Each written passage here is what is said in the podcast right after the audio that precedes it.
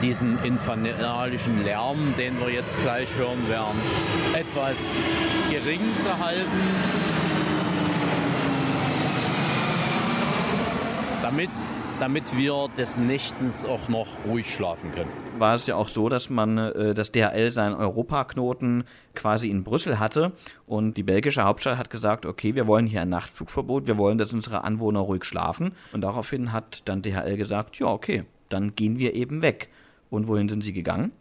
Nach Leipzig. Also die Leute, die sagen, oh, ich habe die ganze Nacht durchgeschlafen, der Lärm macht mir nichts aus, auch die werden dramatisch mit ihrem Blutdruck nach oben gehen. Wenn ich nachts im Schlaf dann diese Lärmgeräusche haben, wird mein Körper immer wieder mit Stress reagieren. Und im Internet, da habe ich es mit einem Klick gefunden und bestellt und morgen ist es da. Das ist jetzt schon, sage ich mal, angenehm auch. Also ich glaube, da müssen wir uns wieder darauf besinnen, dass auch unsere eigene Bequemlichkeit ein, dieser Punkt ist. Und ich habe das ganz böse Gefühl, dass ähm, Menschen, wenn es um ihre Bequemlichkeit geht, ganz schlecht die Meinung sich ändern. Flugzeuge werden hier immer moderner. Stichwort Boeing 777, großer zweistrahliger Frachter, also ein Flugzeug mit zwei Motoren, nicht mehr mit vieren, wie eine Boeing 747, besser bekannt als Jumbojet. Vor dem Hintergrund hat also auch eine Fluggesellschaft ein Bestreben, den Flur, äh, Flottenpark, den Fuhrpark in Anführungsstrichen regelmäßig zu modernisieren.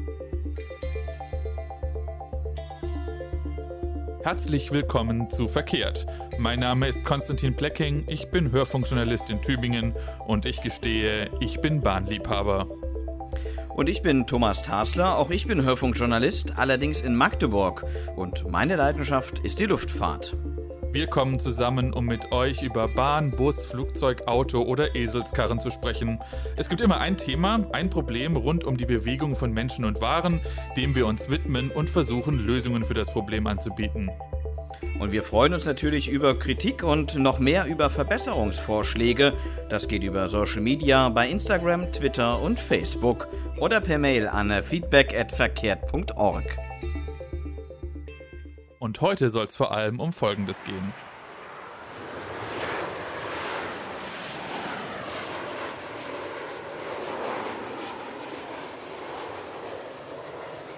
Richtig, um den Flugverkehr und besser gesagt den Lärm, der durch den Flugverkehr entsteht. Vor allem, wie die Menschen darunter leiden müssen, die in der direkten Umgebung von dem Flughafen leben müssen. Und davon gibt es viele, denn Flugzeuge können nicht etwa im Sturzflug auf die Landebahn zufliegen oder ähnlich einer Rakete steil steigen. Für An- und Abflüge braucht es Zeit. Zeit, in denen Flugzeuge oft lange Strecken zurücklegen und dann natürlich auch viel Lärm produzieren. Und der entsteht beim Start hauptsächlich in und an den Triebwerken. Vor allem die Triebwerkschaufeln, der Verdichter und die Turbine selbst machen hier den meisten Lärm.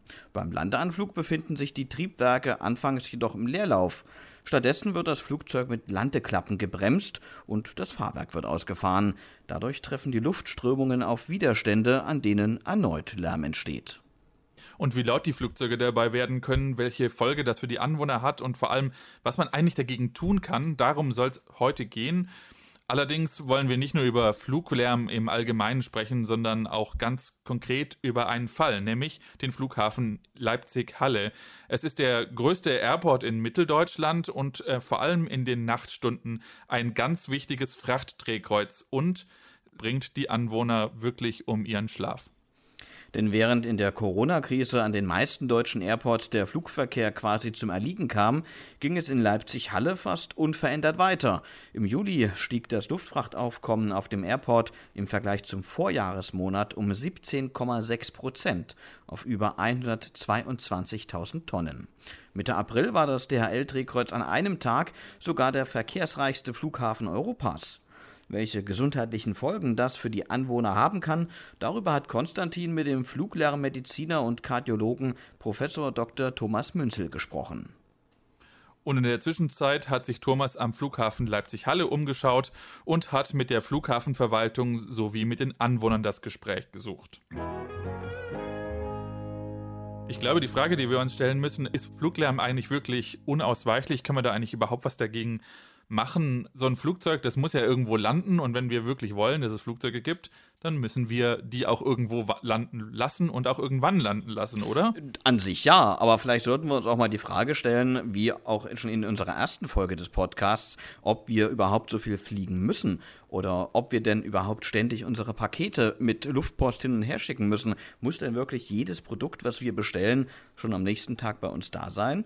Oder gibt es vielleicht auch noch eine technische Möglichkeit, dass man hier einfach das, ich sag mal, den, den Lärmpegel doch für die Anwohner ein bisschen reduzieren kann? Ja, ich hoffe, dass es dafür eine Lösung gibt. Ich glaube, so ein bisschen werden wir das jetzt in diesem Podcast, in dieser Folge erörtern. Ich glaube auch, dass es so eine ganz einfache Lösung nicht geben wird, oder? Ist das so als, als erste Erwartungen, die wir an diese Folge heute stellen können, richtig? Ich glaube, eine einfache Lösung bei dem Thema ist echt schwer zu finden und eigentlich unmöglich, weil es so viele unterschiedliche Aspekte da zu beachten sind und einfach ganz, ganz viele äh, verschiedene Parteien da auch eine große Rolle mitspielen. Deswegen eine einfache Lösung zu finden, ist, glaube ich, sehr, sehr schwer. Aber wir können mit unserem Podcast, mit unserer heutigen Folge vielleicht auch einen kleinen Akzent setzen, der zum Nachdenken anregt äh, bei den Verbrauchern selbst. Und vielleicht hilft das ja auch dem einen oder anderen Anwohner schon, wenn vielleicht in der Nacht äh, nicht 20, 30 Maschinen über sein Haus donnern, sondern vielleicht auch nur noch die Hälfte 10 Maschinen. Das könnte tatsächlich ein Punkt sein, der Leute dann ein wenig freut. Aber ich glaube, auch ein weiteres Mal ist die Frage der Abwägung zwischen, wollen wir Arbeitsplätze, wollen wir Wirtschaftswachstum, wollen wir ähm, Bruttoinlandsprodukt oder was oder ist die Gesundheit wichtiger von Menschen? Und ist, die, ist der ruhige Schlaf von Menschen wichtiger? Ich glaube, diese Abwägung, da sind wir jetzt gerade wieder drin, ist ja in der Corona-Krise eben auch eine ähnliche Abwägung gewesen, was es wichtiger ist. Und eben Fluglärm, da geht es eigentlich genau ums gleiche Thema, oder? Das kann man im Großen und Ganzen so sagen, auf jeden Fall. Weil ähm, der Fluglärm, der vor allem in, äh, also in unserem Beispiel in Leipzig-Halle nachts entsteht, der entsteht ja aufgrund äh, von Bestellungen, weil Menschen Waren bestellen, die dann ja, wie du ja sagst, auch die Wirtschaft in irgendeiner Form ankurbeln. Und äh, wenn man da äh, sein Geld verdienen will in diesem Bereich, dann muss man eben nachts fliegen und da muss man dann eben abwägen, will man nachts fliegen und Geld verdienen oder will man dann doch eher die Nerven der Anwohner schonen und lieber doch kein Geld verdienen. Denn darauf wird es am Ende hinauslaufen du hast schon gesagt, so Leipzig-Halle, das ist unser Beispiel. Ähm, und das ist eigentlich auch ein gutes Beispiel, weil es das größte Frachtdrehkreuz in Deutschland ist, ähm, bei, wo eben DHL ist, die Tochter der Deutschen Post, und die dort alles an Luftfracht umschlagen, was sie ähm, haben, oder zumindest das ist das, das, die meiste Luftfracht umschlagen. So, du hast dich da umgeschaut. Was hast du denn da so rausgefunden? Ja, ich habe mich vor allem mal in den Nachtstunden umgeschaut, denn wenn man am Flughafen Leipzig-Halle tagsüber unterwegs ist, äh, wird man nicht viel sehen und vor allem auch nicht viel hören, denn tagsüber findet dort fast kein Flugverkehr statt. Wenn man wirklich mal äh, viel Flugverkehr erleben will ähm, oder Nachtflugverkehr erleben will, dann muss man nach Leipzig-Halle so ab 22, 23 Uhr. Dann beginnt dort die Rush Hour und da kann man äh, sagen, da kommen wirklich 60 Maschinen im Schnitt pro Tag, pro Nacht dann auch rein. Und die starten und landen natürlich alle in der wichtigen äh, Kernzeit des Frachtflugverkehrs, so zwischen 23 Uhr und 4 Uhr. Also die Zeit, in der natürlich auch die Anwohner schlafen wollen. Und da gibt es natürlich auch Anwohner, die da was dagegen haben, oder? Ganz genau. Und einer davon ist Peter Richter. Er ist äh, Nachtfluggegner und mit ihm habe ich gesprochen und äh, ja, ich würde sagen, er stellt sich am besten mal selbst vor. Mein Name ist Richter, Peter Richter. Ich bin Vorsitzender der IG Nachtflugverbot und äh, Mitglied im Netzwerk Leipzig. Das sind also alle zusammengeschlossenen äh, Vereine, die hier rund um den Flughafen Leipzig für ein lebenswertes Leben streiten und äh, versuchen, diesen infernalischen Lärm, den wir jetzt gleich hören werden, etwas gering zu halten. Damit, damit wir des Nächtens auch noch ruhig schlafen können. Ja, und wer bei diesem Lärm noch gut schlafen kann, also der muss wirklich sehr entspannt sein. Ähm, ich muss ganz ehrlich sagen, als wir da in der Einflugschneise des Flughafens Leipzig-Halle standen, musste ich mir die Ohren schon zuhalten, weil es wirklich extrem laut war. Das hätte ich selbst, auch wenn ich äh, Luftfahrt begeistert bin, ja selbst, äh, hätte ich das so nicht erwartet. Also das ist schon ein ganz schön krasser Fall, wenn man da dort steht und nachts um 23 Uhr kommen dann solche Maschinen rein. Ähm, da will, glaube ich, niemand freiwillig hm, wohnen. Das kann ich, äh, das glaube ich ehrlich gesagt auch. Ich war für diesen Podcast nämlich am Frankfurter Flughafen, um da den Fluglärm eben aufzunehmen. Und ich hätte auch nicht gedacht, dass es tatsächlich so laut und so krass ist, wenn man da direkt runter steht. Und das ist, da ging es auch nur um einen Kilometer oder zwei Kilometer weg davon, eine Ortschaft, die hieß Neu-Isenburg. Und da war ich in der Nähe und da ist es einfach laut, richtig laut, wenn da ein Flugzeug vorbeifliegt. Also ich habe es jetzt auch erlebt und ich kann dir da nur zustimmen. Ja, und ich habe natürlich auch mal Peter Richter gefragt, äh, wie er das so wahrnimmt, wie laut es denn am Flughafen Leipzig-Halle in letzter Zeit eigentlich gewesen ist. Ja, wenn man ähm, das mal nüchtern betrachtet, ist es äh, das Leben nicht mehr lebenswert. Äh, aufgrund dessen, dass halt so 22.30 Uhr, 22.40 Uhr der Nachtflug beginnt und früh zwischen 6, manchmal auch 8 Uhr in der Früh also beendet ist. Äh, dazu zählen dann also die Starts und Landungen momentan um die 90 äh, Starts bzw. 90 Landungen. Und ähm, wir haben das Gefühl, gerade in der Corona-Zeit, äh, dass die Maschinen einfach bis oben hin vollgepackt sind und noch viel lauter werden. Und äh, das stört natürlich unwahrscheinlich den Nachtschlaf. Ganz viele Leute haben mit gesundheitlichen Problemen zu kämpfen. Aber das ist alles nicht entscheidend, sondern hier steht die Wirtschaft im Vordergrund. Äh, man versucht uns ja immer wieder zu erklären, dass Arbeitsplätze das Allheilmittel sind. Gesundheit steht hinten an. Wir müssen uns in unseren Zimmern einschließen, einmauern und äh, versuchen nachts die Decke über den Kopf zu ziehen, dass wir einigermaßen ruhig schlafen können. Und dass das mit der Gesundheitsgefahr tatsächlich auch stimmt, das habe ich rausgefunden und, und zwar habe ich da mit Thomas Münzel gesprochen, das ist nämlich der Chef der Kardiologie an der Uniklinik Mainz und so ein kleines bisschen ist er auch ein Aktivist geworden durch seine Forschung und durch seine ähm, auch durch seine Lage, denn die Uniklinik in Mainz ist zumindest dann, wenn es Ostwind gibt, direkt in der Einflugschneise vom Frankfurter Flughafen. Und ähm, ich habe ihn gefragt, äh, ja, wie schädigt denn eigentlich der Fluglärm? Es gibt da so ein Lärmwirkungsmodell vom Herrn Babisch vom Umweltbundesamt, der eigentlich zwei direkte und indirekte Wirkungen unterschieden hat. Also direkte schädigende Wirkung vom Lärm ist, wenn ich über 100 Dezibel habe, zum Beispiel im Presslufthammer, dass dann das Gehörorgan selber geschädigt wird, dass man praktisch in Richtung Taubheit geht. Das andere, was für uns wichtiger ist als Lärmschäden, sind Dezibelwerte zwischen 50 und 60 Dezibel. Das heißt, die Aufmerksamkeit wird gestört, die Kommunikation, der Schlaf. Und dann entwickelt sich die sogenannte Annoyance oder Ärger- oder Belästigungsreaktion. Und die ist charakterisiert dadurch, dass die Stresshormone erhöht sind, also die Cortisonspiegel gehen hoch und die, ähm, die Adrenalinspiegel gehen hoch.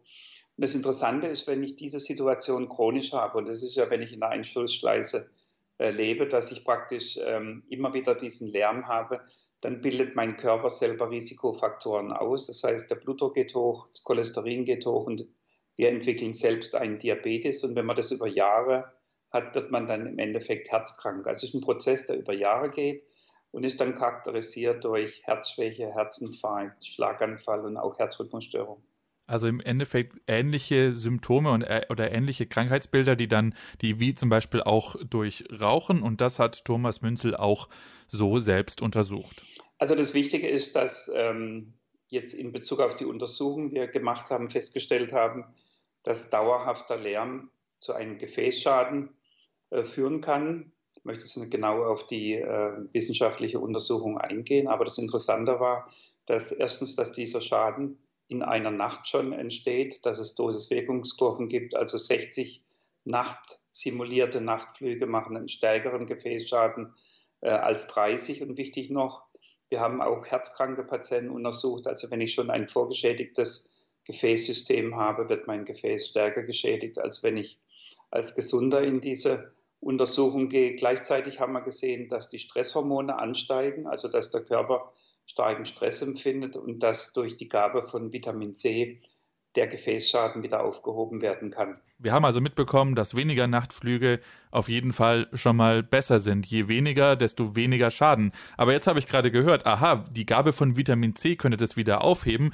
Dann ist doch die Lösung ganz einfach. Jeder bekommt ähm, Vitamin C und schwuppdiwupp ist alles wieder gut. Ja, ja, nee, so einfach ist es halt auch nicht. Wir benutzen das in der Medizin eigentlich nur, um herauszufinden, warum das Gefäß geschädigt wird. Es hat sich leider gezeigt, dass langfristige äh, Einnahme von Vitamin C den, die Entwicklung von einem Gefäßschaden nicht verhindern kann, weil die, die ähm, Wirkung relativ kurzfristig sind und sich dann eine Toleranzentwicklung zeigt.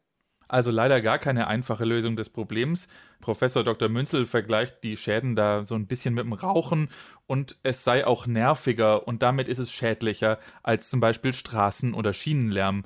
Und auch die Zeit, die man sich vielleicht daran gewöhnen könnte, dass man, die man das mitbekommt, die hilft einfach auch nicht. Also eine wichtige Frage ist ja, ob man sich an den Lärm gewöhnen kann. Und da gibt es eigentlich gute Untersuchungen, die gezeigt haben, wenn ich nachts überflogen wäre, werde und habe mein Fenster gekippt, dann geht mein Blutdruck in der Regel 7 bis 9 mm Hg äh, nach oben. Und das Wichtige ist nochmal, das ist nicht an eine Aufwachreaktion gekoppelt. Also die Leute, die sagen, oh, ich habe die ganze Nacht durchgeschlafen, der Lärm macht mir nichts aus, auch die werden dramatisch mit ihrem Blutdruck nach oben gehen. Und das ist relativ einfach, weil ich die Augen schließen kann und die Ohren nicht. Die Ohren sind immer auf ähm, Aufmerksamkeit, auf Aufnahme gestellt und wenn ich nachts im Schlaf dann diese Lärmgeräusche habe, wird mein Körper immer wieder mit Stress reagieren.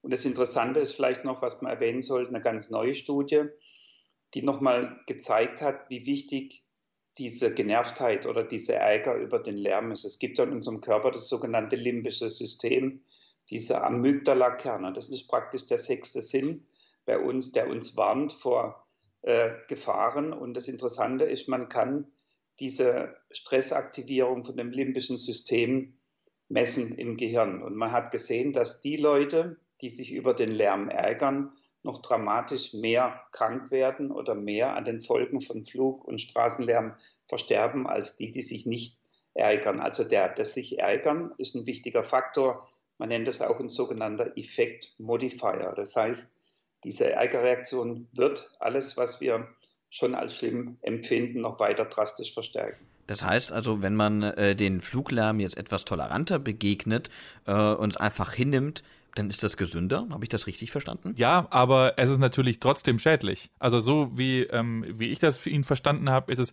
Fluglärm ist immer schädlich und dann, wenn ich mich darüber aufrege, ist er nochmal doppelt schädlich. Bedeutet also, wenn wir unseren äh, Protagonisten hier, Peter Richter, der ähm, von der Initiative, von der Bürgerinitiative bei euch ähm, ist, der wird wahrscheinlich noch mehr geschädigt sein, weil er sich eben aufregt, weil ich meine, wenn er sich nicht aufregen würde, dann würde er wahrscheinlich nicht an der Bürgerinitiative teilnehmen.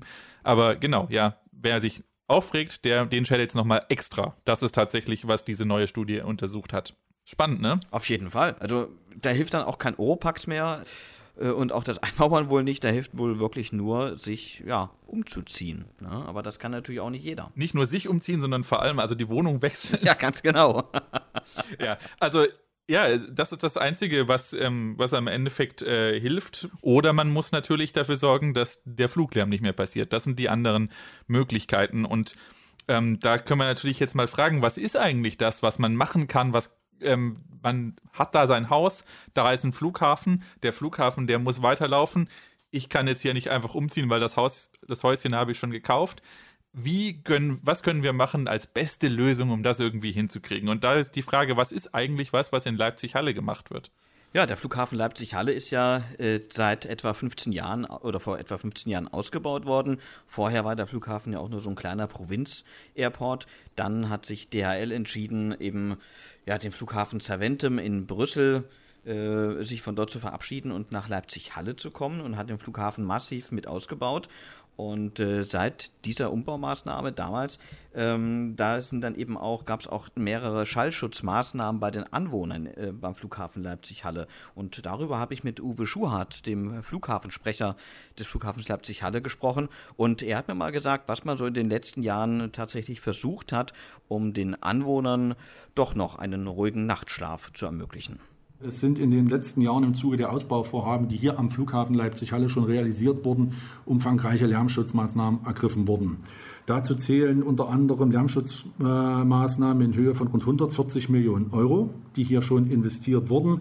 Ganz voran zu nennen sind dort natürlich Schallschutzmaßnahmen, passive Schallschutzmaßnahmen, also der Einbau von schallgedämmten Lüftern und Schallschutzfenstern im sogenannten Nachtschutzbereich, also in dem Bereich, in dem die Anwohner das Recht haben, dass ihr Haus äh, individuell geprüft wird, in welchem Maße Schallschutz zu realisieren ist. Und das ist dann durch den Flughafen zu leisten. Dieses Nachtschutzgebiet ist hier am Flughafen Leipzig-Halle 253 Quadratkilometer groß und damit dreimal größer, als es der Gesetzgeber nach novellierten Fluglärmgesetz vorschreibt.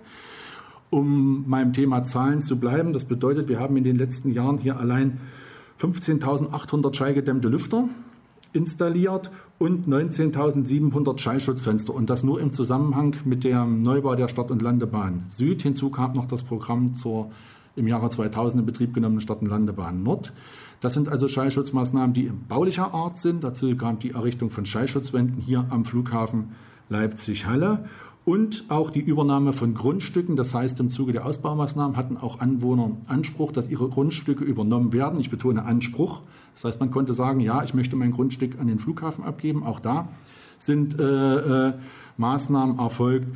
Und mit dem jetzt geplanten Ausbau werden natürlich weitere Maßnahmen zu prüfen sein. Das heißt, im Zuge der Planfeststellung zur Planänderung, wie das heißt, wird eine Umweltverträglichkeitsprüfung mit Dutzenden von Gutachten äh, vorgenommen, die eingereicht werden bei der Planfeststellungsbehörde. Dazu gehören auch Gutachten zum Bodenlärm, zum Fluglärm, zum erwarteten Flugaufkommen, artenschutzrechtliche Prüfung und aufgrund dessen wird dann die Behörde bewerten, welche Maßnahmen hier noch etwaig zu ergreifen sind. Genau, also du hast es hier schon äh, gehört, der Flughafen Leipzig-Halle wird auch weiter ausgebaut. Jetzt plant man den Ausbau im äh, Ostbereich des Flughafens. Hier sollen nochmal neue Parkplätze für Frachtflugzeuge hinkommen ähm, ja, dann werden in Zukunft wahrscheinlich pro Nacht ein Drittel mehr Flugzeuge starten und landen wie bisher. Und äh, da muss natürlich noch viel passieren, bis das auch wirklich äh, vonstatten gehen kann. Und es gibt auch schon zahlreiche Anträge, neue Anträge auf Schallschutzfenster. Wie viele das aber genau sind, das konnte mir Uwe Schuhart so ganz genau noch nicht sagen. Auf dem Haushalt genau kann ich Ihnen äh, das nicht genau sagen, aber ich kann Ihnen sagen, es sind Anträge für ca. 20.000 Wohneinheiten hier am Flughafen eingegangen wo also ein Antrag auf Schallschutz, Realisierung von Schallschutz äh, gestellt wurde. Jeder dieser Anträge muss durch ein unabhängiges Ingenieurbüro individuell geprüft werden. Das ist auch passiert. Äh, es sind schon ein Großteil abgearbeitet worden. Die, die noch offen sind, stehen wir in engen Kontakt mit den äh, Antragstellern, weil teilweise noch Unterlagen der Antragsteller zu erbringen sind und ähnliches. Aber wir werden natürlich alle uns auferlegten äh, Maßnahmen umsetzen, so wie wir das in der Vergangenheit auch gemacht haben. Und die Größenordnung von 140 Millionen zeigt, wie umfangreich dieses Paket hier ist, das hier geschnürt wurde, um die Anwohner bestmöglich vor Fluglärm zu schützen. Also über 140 Millionen Euro, das ist auf jeden Fall eine große Hausnummer, äh, was man da tatsächlich auch investiert, äh, um den Anwohnern doch zumindest einigermaßen einen ruhigen Schlaf zu ermöglichen. Aber das ist natürlich, es reicht natürlich nicht. Das hat mir auch äh, Peter Richter immer wieder gesagt. Er hat gesagt, äh, diese Lüfter sind schön und gut und auch äh, diese Schallschutzfenster sind schön und gut, aber der Lärm dringt eben trotzdem durch. Und was auch noch ein ganz großer Punkt ist, äh, womit er immer wieder zu kämpfen hat, es gibt immer wieder den Vorwurf, dass äh, sie als Anwohner sich den, die Grundstücke in der Nähe des Flughafens quasi erst kurz vor Ausbau des Flughafens günstig gekauft hätten, als klar war, da wird es bald Fluglärm geben. Aber Peter Richter sagt, so einfach ist das gar nicht gewesen damals. Ich höre jetzt schon wieder die Kritiker sagen, ihr habt ja alles billige Grundstücke gekauft um Flughafen rum, ihr wusstet das ja, ist totaler Quatsch. Wenn ich mich mal als Betroffenen nehme, ich bin durch die Drehung der Landebahn erst betroffen worden und vorher hatte ich mit dem Flughafen kaum Berührung. Also mich hat es dann erst, ich bin erst in dieses Blickfeld des Flughafens geraten. Und ich äh, darf auch äh, dazu sagen, ich habe ein Haus, das steht schon seit 1903 an der Stelle und der Flughafen ist später gegründet worden. So für die Kritiker einfach mal zu sagen, es war kein billiges Grundstück. Aber ähm, es lohnt sich dort auch nicht, Schallschutzmaßnahmen einzubauen, weil das Haus einfach mit äh, aufgesetzten ersten Etage 24er Wänden ähm, überhaupt nicht gedämmt ist durch die Wände und das Flachdach.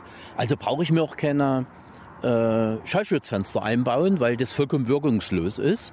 Zumal bin ich ein frischer Luftschläfer, also äh, ich hätte sowieso äh, die Fenster nicht im Zustand genutzt. Und ein Loch in die Wand stemmen, hätte ich mir auch nicht lassen, weil äh, es ist ganz einfach so, ich habe dann eine Zwangslüftung, muss zweimal in der Nacht aufstehen wahrscheinlich muss ich mir Wecker stellen. Ich weiß nicht, wie das, wie das die Menschen machen, aber äh, ich muss eine Zwangslüftung machen, um die schädliches, das schädliche Wasser aus dem Zimmer zu befördern und dann kann ich auch gleich aufstehen.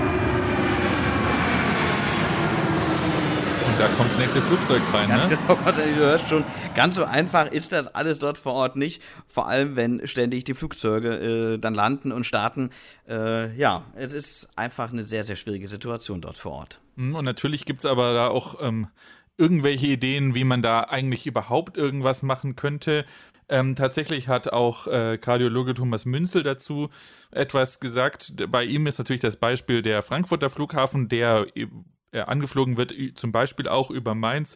Und er würde, könnte sich folgende Sachen vorstellen. Also ich denke, es gibt ja verschiedene Möglichkeiten, ähm, die Anwohner von Flughäfen zu schützen. Man kann natürlich nicht alle schützen, weil irgendwann müssen die Flugzeuge eher landen, aber es gibt ja auch die sogenannten aktiven Schallschutzmaßnahmen, die in Heathrow zum Beispiel in London angewandt werden. Das heißt, im kontinuierlichen Sinkflug äh, einfliegen. Das heißt praktisch, dass die Flugzeuge im Leerlauf auf die Landebahn einschweben, hat natürlich den Nachteil, dass die Flugzeuge dann langsamer sind, nicht so viel abgefertigt werden können und damit natürlich auch der Profit nicht so hoch ist. Höher fliegen, steiler landen. Auch eine Sache, die immer wieder propagiert wird und aber nicht konsequent umgesetzt wird. Und es gibt auch zum Beispiel die Möglichkeit, GPS gesteuert über bevölkerungsarme Gebiete den Frankfurter Flughafen anfliegen, was auch nicht gemacht wird. Das heißt, man fliegt sehr tief über dicht gepackte bewohnte Gebiete und die Felder nebendran bleiben frei. Also die Möglichkeiten, die man hat, werden nicht genutzt.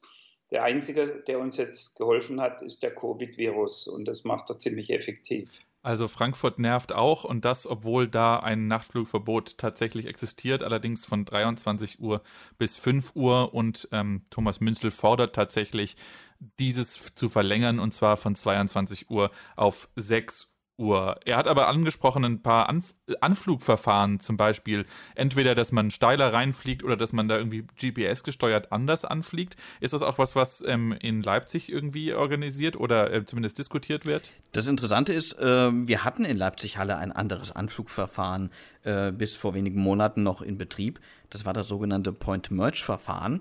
Das sind so die Flugzeuge wie im Reißverschlussprinzip so äh, quasi in Richtung Landebahn geführt worden, sind dann in der Nähe der Landebahn zusammengeführt worden auf diesen Final-Kurs, auf den Endanflug für die entsprechenden Landebahnen. Und äh, das ist ein neues äh, Anflugverfahren, das es so in Deutschland noch an keinem Flughafen vorher gab. Und man wollte es in Leipzig-Halle mal testen. Äh, es ist vor allem ein Anflugverfahren, das ruhiger, das leiser ist, das aber eben irgendwann auch eine, ja, an seine Kapazitätsgrenzen kommt. Und Anfang des Jahres wurde dann dieses Point-Merge-Verfahren durch ein neues Anflugverfahren am Flughafen Leipzig-Halle ersetzt, ähm, beziehungsweise durch ein altes Anflugverfahren kann man sagen, denn das neue Anflugverfahren ist ähnlich wie in den Jahren vorher auch äh, ein ganz normaler Transition Approach. Also man fliegt dann hier eine vorgegebene Route ab, die relativ, ja, wie Thomas Münzer ja auch kritisiert, relativ lang, relativ flach ist, bis man dann endlich zur Landebahn geleitet wird. Und äh, darüber wollte ich auch eigentlich mit der deutschen Flugsicherung sprechen. Die deutsche Flugsicherung hat aber kurz vor Aufzeichnung unseres Interviews dann doch leider wieder abgesagt. Haben Sie da irgendwelche Gründe genannt? Nein, leider gar nicht. Also es ging wohl tatsächlich nur darum, wir hatten schon mal ein Interview geführt, da ging es auch um dieses neue Anflugverfahren und äh, die Flugsicherung sagte nur, ja, es gibt nichts weiter dazu zu sagen. Äh, man hatte sich damals äh, mir dieses neue Anflugverfahren mal erklärt und äh, mehr wolle man dazu eben nicht sagen. Mhm, okay, also das heißt aber, die deutsche Flugsicherung, die wären da ähm, so ein bisschen im Zugzwang zu gucken, dass vielleicht die Anwohner geschützt werden. Kannst du dir irgendwelche Gründe ausmalen, warum man sich zum anderen Flug, zu dem alten Verfahren wieder zurückgewandt hat? Oder warum man dieses neuartige ähm, wie heißt das Point-Merge-Verfahren, richtig? Genau, das neuartige Point-Merge-Verfahren ist ja nun wieder abgeschafft worden, leider Gottes, genau. Aber ähm, mhm. die Flugsicherung selbst ist dafür gar nicht so richtig verantwortlich, weil die Flugsicherung ja nur den Flugverkehr auf den äh, vorgeschriebenen Routen leitet. Das ist tatsächlich eine Frage, die müß, äh, müsste man nochmal eher in Richtung Verkehrsministerium stellen. Weil natürlich diese Routenplanung schon weit vorher stattfindet, zusammen mit allen Beteiligten, mit äh, Fluglärmkommissionen, auch natürlich mit der Flugsicherung, mit den Luftfahrtunternehmen natürlich auch. Die wirken da alle zusammen. Und äh, warum man das natürlich, dieses Point-Merge-Verfahren in Leipzig-Halle, dann wieder abgeschafft hat, ist klar, die Kapazitätsgrenze, die man da erreicht hat. Ähm, Gerade in der ich sag mal, in der Rush-Hour in Leipzig-Halle äh, ist man mit dem Point-Merge-Verfahren wirklich schon an die Grenzen gekommen. Und wenn dann noch hinzukommt, dass man in den nächsten Jahren noch davon ausgeht, dass Leipzig-Halle weiter ausgebaut wird und hier äh, gerade in der Rush-Hour bis zu ein Drittel mehr Flugzeuge starten und landen als zuvor, dann ist das mit dem Point-Merge-Verfahren dann eben nicht mehr zu stemmen. Und dann hat man sich hier in dem Falle ganz offensichtlich dazu entschieden, wieder zu diesem klassischen Anflugverfahren zurückzukehren.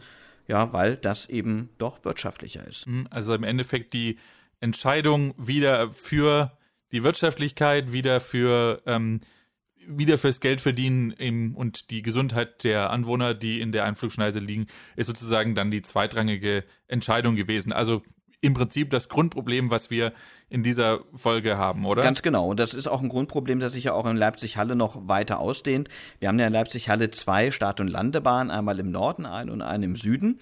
Und äh, der meiste Flugverkehr findet hier über die Südpiste statt. Das heißt, die Anwohner, die sich in der Einflugschneise und Abflugschneise der Südlandebahn befinden, die bekommen natürlich den meisten Fluglärm ab. Und warum vor allem die Südpiste angeflogen wird, das hat mir auch nochmal Uwe Schuhardt vom Flughafen Leipzig-Halle erklärt. Die äh, verstärkte Nutzung der Südbahn resultiert aus einem ganz einfachen Aspekt, nämlich dass das DHL-Hub mit seinem Vorfeld, das DHL-Drehkreuz, an der Südbahn gelegen ist und dort sozusagen der Umschlag, der Großteil des Frachtumschlages am Flughafen Leipzig-Halle passiert und deshalb insbesondere die Südbahn hier am Flughafen Leipzig-Halle genutzt wird.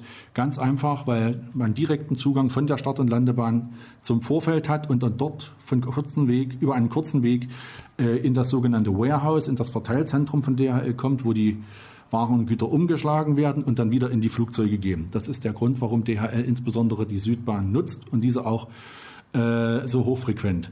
Die Nordbahn wird in der letzten Zeit immer mehr genutzt. Ganz einfach, es ist auch eine Kapazitätsfrage. Das heißt, äh, die Nordbahn verzeichnet einen wachsenden Verkehr, ganz einfach aus dem Grund, weil die Flugbewegungen hier auch steigen und die Kapazitäten einzelner Bahnen endlich sind. Wie sich das genau verhält, das wäre in der Tat wirklich eine Frage für die deutsche Flugsicherung, weil im Endeffekt entscheidet die, welche Start- und Landebahn genutzt wird. Das heißt, ein Pilot hat die Möglichkeit, eine Bahn anzufordern und die deutsche Flugsicherung entscheidet als zuständige Behörde, als die, die im Tower sitzen, um es mal ganz sinnbildlich zu sagen, welche Bahn genutzt wird oder welche Bahn auch nicht. Ja, und diese Fragen konnte mir die deutsche Flugsicherung oder wollte mir die deutsche Flugsicherung dann aber, wie gesagt, nicht beantworten. Ja, eigentlich ähm, ziemlich schade. Ja, wenn wir da Frachtverkehr haben, dann reden wir da auch darüber, dass die Flugzeuge, die da landen, die dann hauptsächlich nachts landen, noch nicht mal auch äh, Flugzeuge der neuesten Generation sind, oder? Das ist sicher doch auch ein Problem. Ja, also es gibt äh, tatsächlich hochmoderne Frachtflugzeuge, die am Flughafen Leipzig-Halle fliegen. Aerologic zum Beispiel ist ja eine Frachtfluggesellschaft, die an Leipzig-Halle ihren Sitz hat. Ähm, die haben hochmoderne Maschinen vom Typ 777, also Boeing 777 im Einsatz. Aber, wie du schon sagtest, ein Großteil der Frachtflugzeuge sind Flugzeuge der ja, etwas älteren Generation. Ähm, DHL, also hier in Form von Eurotrans, ähm, äh, Eurotrans Leipzig äh, heißt ja die Fluggesellschaft, die für DHL fliegt. Sind Maschinen der Baureihe Boeing 757 im Einsatz und Airbus A300, also Maschinen, die ich sag mal, auf dem technischen Stand der 80er, 90er Jahre sind. Das war damals hochmodern. Ähm, ja, sind, wie gesagt, jetzt mittlerweile in, in, ein gewisses Alter gekommen. Die meisten dieser Maschinen sind so zwischen 20 und 30 Jahren alt. Definitiv nicht mehr das Neueste, was es auf dem Markt gibt. Aber sie fliegen jede Nacht und äh, jeden Tag und dazu kommen noch zahlreiche andere Flugzeuge, die wir am Flughafen haben. Äh, vor allem die großen Frachtflugzeuge 747, der Kalita Air zum Beispiel, sind auch alles ältere Maschinen. Und dann haben wir natürlich noch zahlreiche Militärflüge am Flughafen Leipzig-Halle. Antonov 124, also diese äh, lauten äh, Flugzeuge sowjetischer Bauart fliegen hier auch noch ab. In den meisten Fällen allerdings nicht nachts, aber auch tagsüber machen diese Maschinen doch ganz schön Lärm. Und über das Alter der Flugzeuge, ja, darüber regt sich auch Peter Richter immer wieder auf. Ja, ja, die ältesten Maschinen, so wie wir recherchiert haben, sind fast so alt wie ich. und ich bin schon sehr alt. Dann können Sie sich ungefähr vorstellen, wenn Ihr Pkw, egal welcher Marke, zwischen 40 und 50 Jahren ist und auf der Straße noch fährt. Also das Auto möchte ich sehen, äh, was da noch sein, seine Tat tut, äh, dass sie äh, ordentlich von A nach B kommen und vor allen Dingen, dass der TÜV sie noch nach 50 Jahren fahren lässt. Also das wäre schon sehr erstaunlich. Die Maschinen müssen einfach moderner werden. Die müssen leiser werden und der Flughafen muss gezwungen werden, auch Einfluss auf Subunternehmer zu nehmen. Uns wird ja mal erzählt, das sind nicht unsere eigenen Maschinen, die so laut sind, sondern äh, da können wir gar nichts für. Aber die fliegen im Auftrag von DHL. Und das ist meines Erachtens nach unehrlich. Also man macht hier den Bock zum Gärtner und sagt, ich kann nichts dafür, wenn der andere lautes Gerät hat, ich habe keinen Einfluss auf den. Und das stimmt nicht. Äh, man hätte diesen Einfluss, aber man will ihn offensichtlich nicht wahrnehmen. Es kommt wieder eine Maschine rein. Wollen wir mal schauen, wie laut die ist gerade?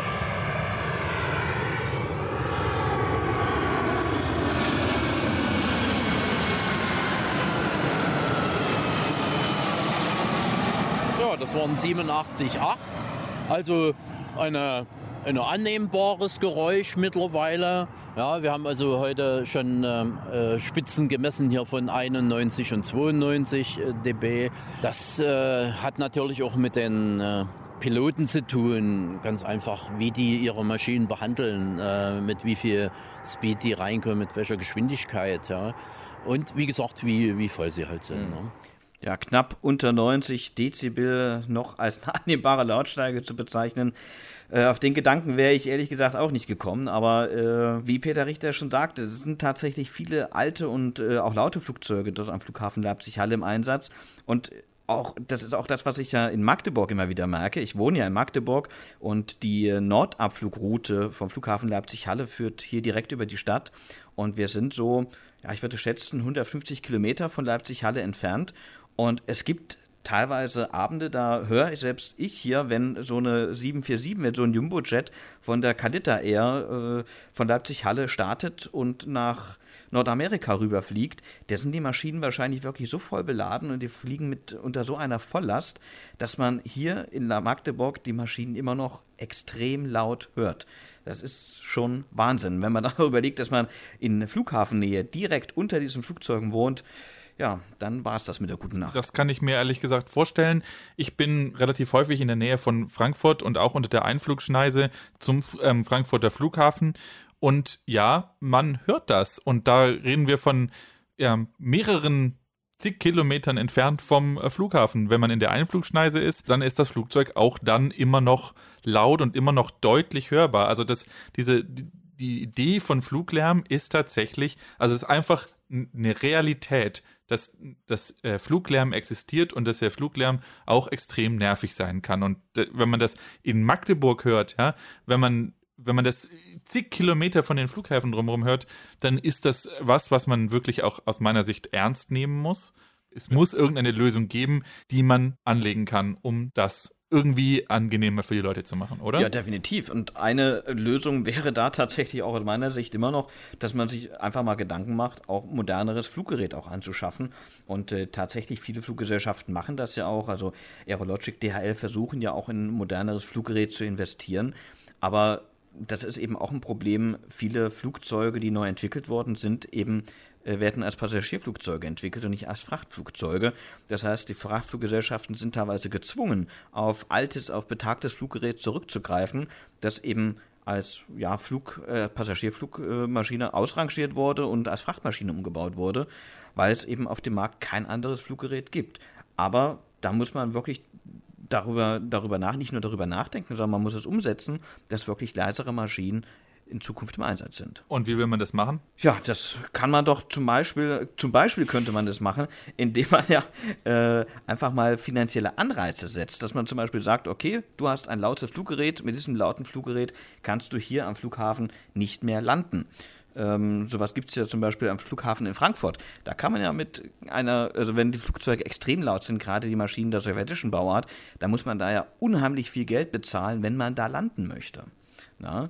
Und äh, sowas gibt es zwar auch in Leipzig, aber nur in ich sag mal, abgespeckter Form. Hat mir auch nochmal Uwe Schuhart erklärt. Also es gibt am Flughafen Leipzig-Halle lärmabhängige Entgelte und diese Flugzeugmuster, die Sie hier ansprechen, sind Flugzeuge, die dürfen in Europa fliegen. Das gibt es also keine Sondergenehmigung für den Flughafen Leipzig-Halle, sondern diese Maschinen sind hier teilweise noch im Einsatz, wenn auch in geringerer, immer geringerer werdender Form. Aber in bestimmten Bereichen sind diese Maschinen halt insbesondere im, im, humanitären Bereich unterwegs, weil sie halt besondere Spezifika bilden. Auf der anderen Seite investieren aber gerade unsere großen Kunden wie DHL Milliardenbeträge in eine Flottenerneuerung. Das heißt, die Flugzeuge werden hier immer moderner. Stichwort Boeing 777, großer zweistrahliger Frachter, also ein Flugzeug mit zwei Motoren, nicht mehr mit vieren, wie eine Boeing 747, besser bekannt als Jumbojet. Der Airbus A330 ist eine neue, eine freie Frachtmaschine, die äh, DHL zum Beispiel eingeflottet hat. Das heißt, gerade in dem Bereich passiert sehr viel und das ist nicht nur dem Thema Umwelt geschuldet, was natürlich sehr wichtig ist, sondern das ist auch eine Frage der Effizienz. Modernere Flugzeuge sind effizienter, verbrauchen weniger Treibstoff, äh, können mehr an Fracht transportieren. Und äh, vor dem Hintergrund hat also auch eine Fluggesellschaft ein Bestreben, den Flur, äh, Flottenpark, den Fuhrpark in Anführungsstrichen regelmäßig zu modernisieren. Auf der anderen Seite haben wir hier Flugzeuge wie die Antonov 124, die unter anderem für die NATO im Einsatz sind.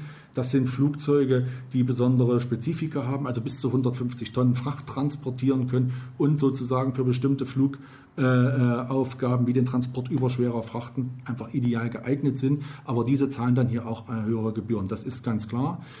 Um das nochmal unter durch Strich zusammenzufassen, also die Airlines investieren in neue Flotten schon aus Wirtschaftlichkeitsgründen und die Anzahl der älteren Flugzeuge nimmt auch stetig ab. Also du siehst am Flughafen Leipzig-Halle, da passiert tatsächlich schon ein bisschen was. Auch wenn man hier sagen muss, dass äh, das Interesse natürlich auch ein rein äh, gewinnorientiertes Interesse da natürlich auch bei den Fluggesellschaften vorherrscht. Aber gerade bei den lärmabhängigen Entgelten, die es ja auch am Flughafen Leipzig-Halle gibt, sind die natürlich nicht so hoch wie zum Beispiel am Flughafen in Frankfurt oder auch in München. Und auch das hat einen ganz klaren Grund hat mir Uwe Schuhart erklärt. Und wenn man zum Beispiel die Gebühren an einem Flughafen wie äh, äh Frankfurt-Main vergleicht in Bezug auf große Flugzeuginvestor wie eine Antonov 124, hat das auch eine Steuerungsfunktion. Wir haben hier in Leipzig-Halle den Platz und die Ressourcen, dass so eine Maschine sich so bewegen kann, dass halt gerade insbesondere überschwere Frachten von der Maschine aufgenommen werden können. Das bedeutet, sie brauchen am Boden schon viel Platz, um teilweise enorme Kräne zu stellen, um die Maschine beladen zu können. Zum anderen ist diese Maschine auch am Boden äh, nicht so schnell wie zum Beispiel ein Passagierflugzeug, bevor es an die Startposition rollt. Und insofern gibt es da auch eine Steuerungsfunktion, dass man sagt, ein so ein Flieger am Flughafen Frankfurt, der würde im Normalfall den Betrieb dort massiv einschränken. Ja, und das ist der Grund, äh, warum du, wenn du am Flughafen in Frankfurt mal stehst und ein bisschen Plane spotten willst, sehr wahrscheinlich keine Antonov vor die Linse bekommst, Konstantin. Oh, das ist aber schade. Ich, das mache ich so häufig mit dem Planespotten. Ähm, tatsächlich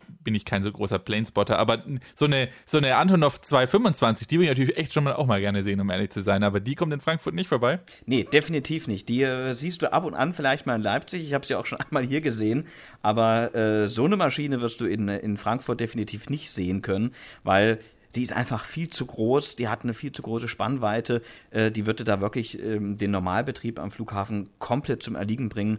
Und die Kosten, die da entstehen würden, also die will natürlich niemand übernehmen und deswegen landen solche Flugzeuge dann eben am Flughafen in Leipzig. -Halle. Also das heißt, es ist halt auch ein dezidierter Frachtflughafen, der genauso auf sowas spezialisiert ist. Ist in dem Fall vielleicht auch so ein kleines bisschen jetzt das Problem von den Anwohnern. Aber ähm, jetzt wurde hier angesprochen und da habe ich mir gerade eine Frage zu eingefallen, ähm, dass äh, die Frachtfluggesellschaften ja auch ihre Flotte erneuern. Jetzt ist es allerdings so, dass eigentlich bei Frachtflügen, wenn ich das richtig verstanden habe, die Flugzeuge relativ viel stehen und relativ wenig fliegen. Und zwar deswegen, weil die ja gerade bei DHL so bestimmte Zeiten einhalten müssen. Und dann stehen die relativ lang irgendwo rum, weil die ja wieder ähm, just in time an dem Hub landen müssen, in dem Fall in Leipzig-Halle. Und deswegen, weil die eben nicht die ganze Zeit ausgenutzt werden, ist es wegen der viel, viel geringeren Kaufkosten von so einem Flugzeug im Endeffekt doch günstiger, das alte Modell zu nehmen. Das ist das, was ich dazu zu wusste oder mal gehört habe. Das konterkariert sich jetzt ein bisschen mit dem, was der gesagt hat. Ist, oder ist, dieses, ist diese Idee schon überholt von mir? Nee, an sich ist das ja schon richtig. Aber äh, viele Flugzeuge, die man ja eben auch bei DHL noch im Einsatz hat, auch wenn sie noch nicht so viele, ich sag mal, Flugkilometer weg haben, sind sie ja trotzdem schon älter. Ja, also nur weil die Maschinen nicht äh, ständig genutzt werden äh, oder abgenutzt werden, heißt das ja nicht, dass die Flugzeuge deswegen auch gleichzeitig moderner werden. Also DHL denkt hier ganz offensichtlich schon immer wieder über eine Flottenerneuerung nach. Sie kann sich natürlich mehr Zeit lassen als andere Fluggesellschaften, gerade im Passagierflugbereich. Aber du hast das schon ganz richtig gesagt. Also die Flugzeuge bei DHL fliegen einfach seltener und können deswegen auch länger oder können deshalb länger eingesetzt werden als eben Flugzeuge im, gerade bei den Passagier-Airlines. Das stimmt. Hm, das heißt allerdings, ähm, dass es sich gerade im Frachtflugbereich, wo wir bei Leipzig ja reden, dann auch trotzdem so ein bisschen länger zieht, sage ich mal. Ja? Und ähm, und ich sage jetzt mal auch, wenn wir über die Antonovs reden, dann ist es doch auch so, dass so ein Flugzeug, was tatsächlich so viel Last tragen kann, da ist, das ist ja im Endeffekt nicht irgendwie auf dem Markt in Sicht, ja. Der A380, der jetzt irgendwo überall ausgeflottet wird, der ist ja gar nicht in der Lage, sowas so viel zu schleppen, weil der ja nur für Passagiere ausgelegt war. Wobei natürlich so eine Maschine wie die Antonov 124, davon gibt es ja nicht viele Flugzeuge. Und die sind zwar, einige dieser Maschinen sind zwar in Leipzig-Halle stationiert, werden ja auch hier gewartet durch ähm, dieses SALIS-Programm der NATO-Staaten. Aber diese Flugzeuge fliegen ja nicht so häufig äh, wie die Maschinen der DHL. Das heißt, du wirst nicht jeden Abend zehn oder zwölf Antonovs haben, die am Flughafen landen, sondern vielleicht mal am Tag zwei oder drei über den Tag verteilt. Und das war es dann auch schon. Also hier sollten wir uns wirklich eher Gedanken machen über nicht über die großen Frachtmaschinen, die wirklich Spezialfracht transportieren, sondern eben die Frachtflugzeuge, die, ja, ich sag mal, die Pakete für, für uns alle transportieren und zu uns bringen. Das sind eigentlich diejenigen, die den meisten Lärm produzieren und wo wir auch als Verbraucher wahrscheinlich am ehesten ja ein bisschen was mit ändern können. Ja? Und deswegen sollten wir uns hier auch auf diese Maschinen und auf diese Typen konzentrieren. Es gibt nämlich die Möglichkeit ja am Boden zumindest, wenn die Flugzeuge noch nicht in der Luft sind, da kann man ja, werden die Flugzeuge ja auch oder fliegen oder nicht fliegen, sondern fahren meistens mit Eigenenergie, also mit, mit Schubkraft, mit Triebwerkskraft äh, zwischen Landebahn und, äh, und ihrer Parkposition hin und her. Und das macht natürlich auch Lärm. Aber es gibt schon an einigen Flughäfen, in Bremen, glaube ich, war das mal der Fall, da hatte man das mit einem Pilotprojekt mal gestartet, solche Art äh, Taxi-Bots, also ähm, so kleine Roboter, die dann wie so eine Art Pushback-Fahrzeug sich an das Flugzeug ranhängen und es dann ohne Triebwerksenergie, äh, also ohne diese Schubkraft, relativ leise von A nach B rollen. Und äh, das wäre doch eigentlich auch mal eine Variante, um mal ein bisschen Ruhe, zumindest auf dem Flughafenfeld selbst mal äh, reinzubringen. Und ob das wirklich eine Variante, eine Lösung wäre, die auch in Leipzig-Halle funktionieren könnte, das habe ich mal Uwe Schwart gefragt. Also eine Option könnte es sein. Wir sind aber in erster Linie Flughafenbetreiber, also Betreiber einer Infrastruktur, die insbesondere aus Start- und Landebahnen und Terminals besteht. Das sind Themen, die müssten wir mit unseren Kunden besprechen. Da wissen wir auch, dass einige Kunden sehr äh, interessiert an dem Thema sind. Das geht bis hin zum Thema E-Mobilität, also elektrogetriebene Fahrzeuge, die ja auf dem Vorfeld eingesetzt werden. Was wir jetzt schon gem äh, gemacht haben, auch in Abstimmung mit der Fluglärmkommission, ist zum Beispiel das sogenannte Travis-System geschaltet. Das heißt, man kann auf unserer Homepage äh, online Flugspuren und Lärmnessergebnisse für den Standort Leipzig-Halle abrufen. Das heißt, es ist möglich, dass man online sehen kann, welches Flugzeug hat in welcher Höhe, an welchem Punkt welche Lärmwerte erzeugt. Das ist ein, ein wichtiges Mittel, um Transparenz zu schaffen. Das heißt, ergänzend zu den elf vom Flughafen betriebenen Fluglärmmessstellen ist dieses Treffes-System jetzt äh, äh installiert worden und sorgt praktisch dafür, dass man sich inf genauestens informieren kann, zu welchem äh, Flugzeug welches Lärmereignis gehört und das wird auch sehr rege in Anspruch genommen. Mhm. Das kann man quasi online auch alles abrufen? Das kann man online abrufen ja. über die Homepage des Flughafens. Äh, ganz einfach. Treffesystem oder im Bereich Lärmschutz sehen. Detailliert kann man dann lesen, welche Maschine in welcher Höhe an welchem Punkt welchen Lärm erzeugt hat. Also auf jeden Fall eine interessante Möglichkeit, um auch mal rauszufinden, äh, gerade für die Anwohner am Flughafen Leipzig-Halle, welche Maschine hat jetzt eigentlich gerade eben meine Schlafzimmerfenster hier äh, ja, zum Vibrieren gebracht? Was hat mich jetzt in diesem Moment gerade geweckt? Über dieses Treffelsystem kann man das recht gut äh, rausfinden. Aber Peter Richter, der sagt auch, ja, alles schön und gut, dass man das jetzt alles ein bisschen nachverfolgen kann.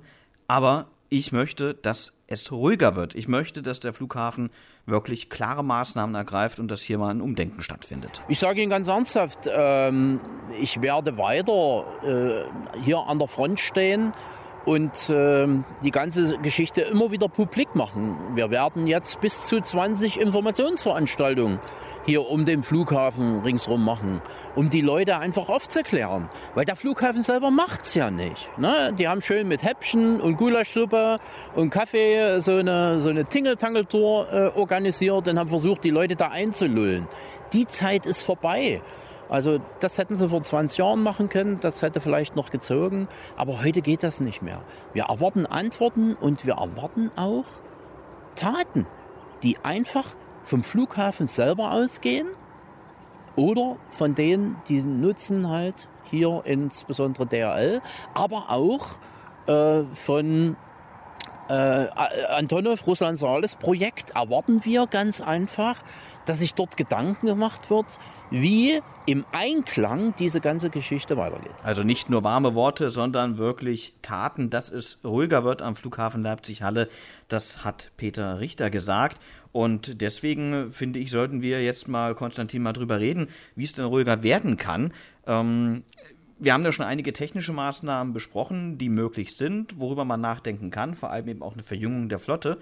Aber ich glaube, wir können das auch ein bisschen selbst als Verbraucher mit äh, steuern, indem wir mal über unseren Konsum, über unser Konsumverhalten nachdenken. Das glaube ich auch. Ich, gerade wenn es darum geht, dass wir hier ähm, über unsere Päckchen sprechen. Wenn ich im Internet was bestelle, dann kommt dieses Päckchen im Zweifel, wenn es aus dem Ausland kommt oder sogar auch wenn es aus dem Inland kommt, dann über den Flughafen Leipzig-Halle, wird dort umgeschlagen und wieder in ein anderes Flugzeug geladen und dann kommt es wieder an eine andere Destination, weil das ist die Art und Weise, wie eben diese Art von Luftfracht, diese Päckchenluftfracht, diese schnelle Päckchenluftfracht funktioniert.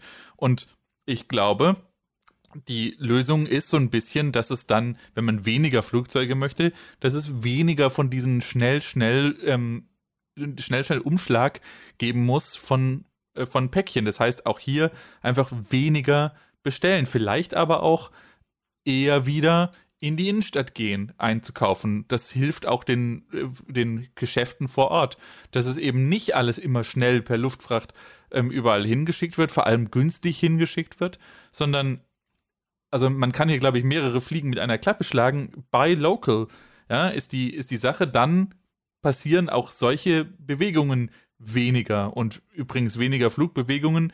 Wenn wir auf die äh, Thema von unserem letzten Podcast ähm, gehen, dann ist das auch fürs Klima besser, aber natürlich auch für die Menschen vor Ort, die jeden Tag, nee, in dem Fall sogar jede Nacht darunter leiden müssen. Oder? Das ist auch, ja, auf jeden Fall. Und dieses schöne Motto, was du gerade gesagt hast, dieses, äh, ich sag mal, Think Global, äh, but buy local, das hat auch Peter Richter übrigens vorgeschlagen. Ich frage regelmäßig, wie viel Steuern zahlt die Flugindustrie? Und da gibt es ja Abkommen, äh, wo es heißt, dass kein Flugbenzin besteuert wird, das Kerosin. Und äh, wenn das die erste Forderung ist, dann kann man auch nicht mehr äh, ein Paket aus China, Honolulu, Cincinnati oder wo auch immer die herkommen, für 2,80 Euro verschicken oder 5,80 Euro, dann wird das ein bisschen teuer und vielleicht äh,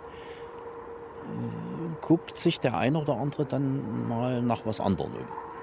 Wir haben ja jetzt gerade wieder die Innenstädte, die alle so verweisen, aber wir, wir produzieren ja die Geschichte selber mit. Und wenn wir die Geschichte selbst produzieren, würde das eben auch bedeuten, dass wir unser Konsumverhalten wirklich mal auf den Kopf stellen und nachdenken, was wir wirklich brauchen. Müssen wir denn wirklich diesen 24-Stunden-Lieferservice äh, in Anspruch nehmen? Müssen wir denn am Montag was bestellen, das dann am Dienstag da ist? Denn jeder, der das tut, der das bestellt, sollte wissen, das, was er bestellt, muss über die Luftfracht transportiert werden, weil es anders nicht so schnell bei ihm sein kann. Das muss jeder wissen. Und ich glaube, das kann man eigentlich nicht oft genug sagen. Auf der anderen Seite ist es natürlich auch so, dass es natürlich total schön ist, dass solche Sachen dann nächsten Tag da sind. Es gibt ja auch viele Sachen, die kann ich gar nicht in der Stadt irgendwo kaufen oder muss ich durch zig Läden tingeln, um die dann irgendwann vielleicht irgendwas zu finden. Und im Internet, da habe ich es mit einem Klick gefunden und bestellt und morgen ist es da. Das ist jetzt schon, sage ich mal, angenehm auch. Also ich glaube, da müssen wir uns wieder darauf besinnen, dass auch unsere eigene Bequemlichkeit dieser Punkt ist. Und ich habe das ganz böse Gefühl, dass ähm, Menschen, wenn es um ihre Bequemlichkeit geht, ganz schlecht die Meinung sich ändern. Ich habe, glaube ich, nicht zu viel Hoffnung dafür, dass sich da ganz viel ändern wird, um ehrlich zu sein. Das habe ich ehrlich gesagt auch nicht. Und das zeigen ja auch die Zahlen oder die Prognosen. Ich meine, am Flughafen Leipzig-Halle wird ja das, äh, ich sag mal, das äh, Frachtaufkommen weiter wachsen. Davon gehen eigentlich alle Experten im Moment davon aus. DHL baut kräftig aus, auch Amazon, also der Versandhändler, der jetzt mit Amazon eher eine eigene Fluggesellschaft gegründet hat, um seine Päckchen weltweit ähm, zu transportieren zu können, baut ähm, auf der Südseite des Flughafens jetzt auch gerade ein neues Terminal auf. Das heißt, ich gehe auch nicht davon aus, dass wir hier weniger haben, aber äh, vor allem auch nicht in den nächsten paar Jahren. Aber vielleicht sollten wir wirklich mal drüber nachdenken, um dann auch schrittweise ein Umdenken äh, vielleicht auch anzuregen, dass man wirklich sagt, man muss doch nicht immer dieses heute bestellen und morgen liefern machen. Man kann sich auch mal Zeit lassen.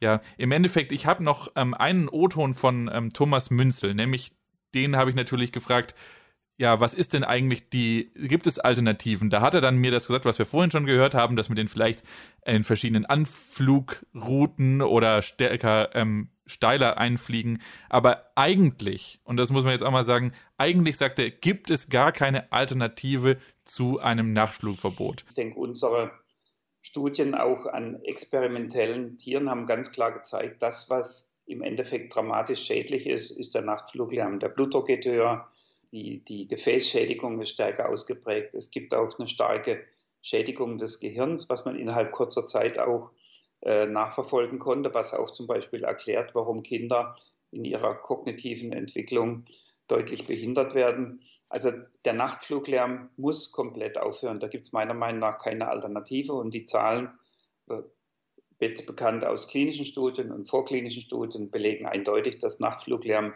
der größte Stressor ist und unterbunden werden muss. Ich denke, der, der Lärm muss auf den Tag verlegt werden. Und wenn wir das schaffen, denke ich, haben wir schon sehr viel erreicht. Also jetzt die ganze Fracht jetzt in Leipzig nur nachts zu verschiffen und äh, hauptsächlich nachts zu fliegen, ist den Anwohnern gegenüber äh, unverantwortlich und gesundheitsgefährdend. Ja, und Thomas Münzel hat sogar angeboten, dass er entsprechenden Initiativen oder politischen Parteien, die sich dafür einsetzen wollen, definitiv auch als Ansprechpartner und auch als Sachverständiger genau für diesen Kampf zur Verfügung stehen würde. Die sollen sich bei ihm melden, hat er mir so direkt gesagt gehabt und das möchte ich natürlich auch weitergeben. Aber Konstantin, dann lass uns doch mal drüber reden. Äh, wir, wir sind ja jetzt schon mal, ich sag mal, als Kapitalismuskritiker verschrien, wenn man so möchte. ja. äh, da können wir doch auch in der Schiene weiterbleiben. Ähm, jetzt haben wir auch mit einem Mediziner gesprochen, der klar sagt, es gibt keine Alternative zum Nachtfluglärm. Also müssen wir uns Gedanken machen, was, wie können wir das trotzdem schaffen, dass die Leute eben anders bestellen, dass sie ihre Produkte anders, ähm, anders geliefert bekommen. Was hältst du davon, von dieser tollen Idee, die ich jetzt habe? Und ich hoffe, die Verantwortlichen bei Amazon und bei den allen anderen Versandhändlern hören gerade zu, denn ich finde, das ist wirklich eine tolle Idee, dass man einfach den Übernachtversand wirklich extrem teuer macht, dass man den, ich sag mal, mal fünf, mal sechs Mal teurer macht, als es jetzt ist und sich ansonsten für den Versand zwei, drei oder vier Tage Zeit lässt, der dann eben den Normaltarif hat. Denn dadurch hat man ja auch die Möglichkeit, nicht nur nachts zu fliegen, da kann man die Frachtflugzeuge ja auch tagsüber fliegen lassen und kann sich dann beim Umschlag in den entsprechenden Warehouses ähm, ja auch dann Zeit nehmen. Und dann kann ja auch das Paket mal ein oder zwei Tage liegen bleiben, bis dann der nächste Flieger irgendwo hingeht, wo er dann hingehen muss. Und mal ganz weit gedacht, wenn wir dann auch vielleicht mal ein ordentliches Eisenbahnnetz in Europa haben, könnte man dann ja sogar darüber nachdenken, diese ganzen Güter vielleicht sogar mit der Schiene zu transportieren. Was hältst du davon? Davon erhalte ich was. Ich ähm, befürchte, dass diese, dieser Vorschlag gerade bei Leuten wie Amazon total verhallen. Denn der ganze Geschäftsmodell ist darauf ausgebaut, dass es schnell geht.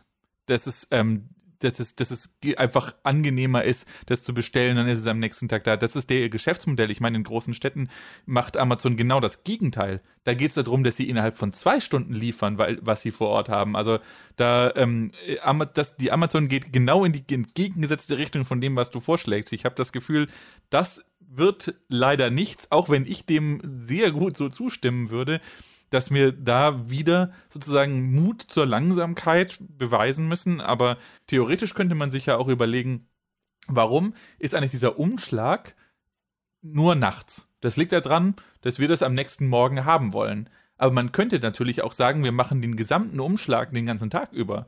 Also, dass die, äh, dass die morgens reinkommen, dann wird am Tag über sortiert und am Abend gehen die wieder raus. Und ähm, dann wär, würde das alles nur so um zwölf Stunden verschoben sein.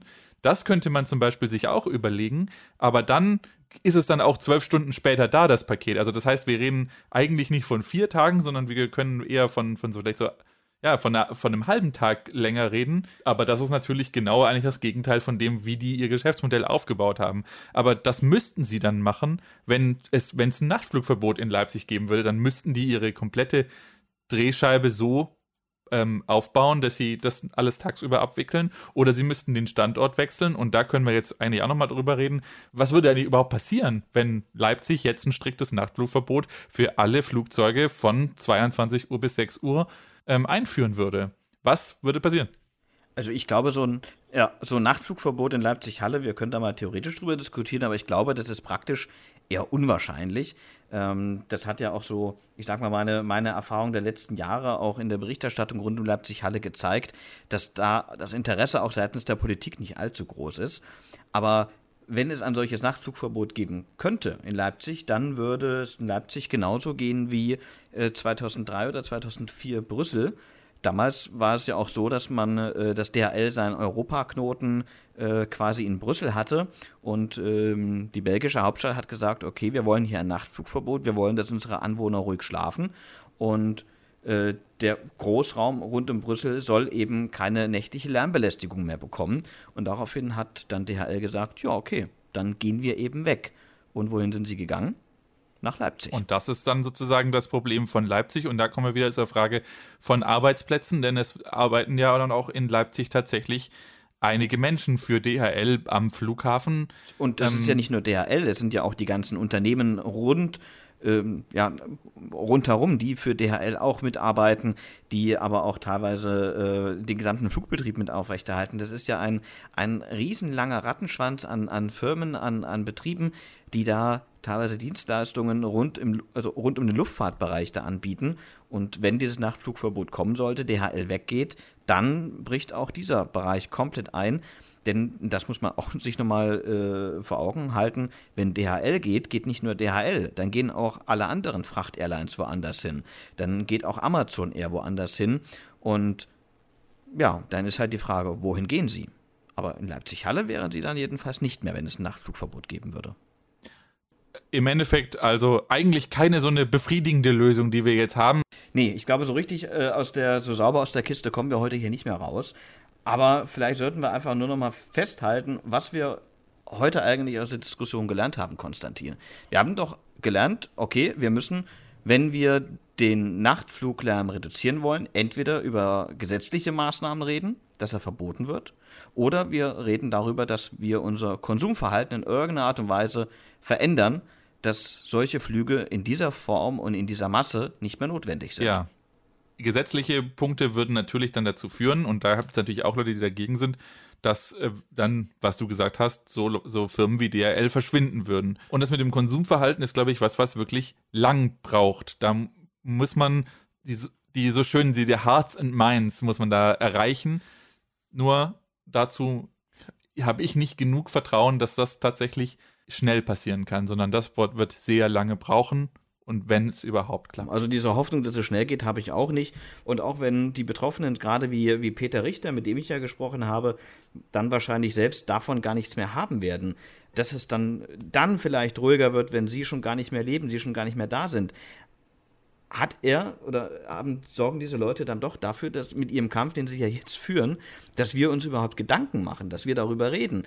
Denn wenn es Leute wie Peter Richter nicht gäbe, dann würden wir jetzt auch hier diesen Podcast nicht machen und würden uns um das Thema Fluglärm wahrscheinlich keine Gedanken machen. Das bedeutet also, auch das, was wir jetzt hier machen und natürlich ihr da draußen, die ihr das anhört und euch deswegen vielleicht auch Gedanken über Fluglärm macht und was für Konsequenzen Konsumverhalten hat, können klein, mit ganz kleinen Schritten irgendwas hinbekommen. Und jetzt mit diesem, mit diesem vielleicht doch schön, doch vielleicht gleich schönen Ausblick, sage ich jetzt mal, ähm, vielen Dank, dass ihr alle zugehört habt. Das war auf jeden Fall die zweite Folge von Verkehrt.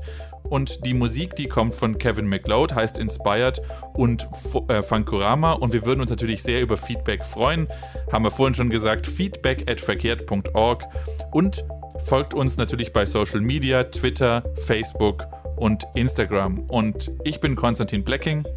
Mein Name ist Thomas Tasler und das war die zweite Folge von Verkehrt.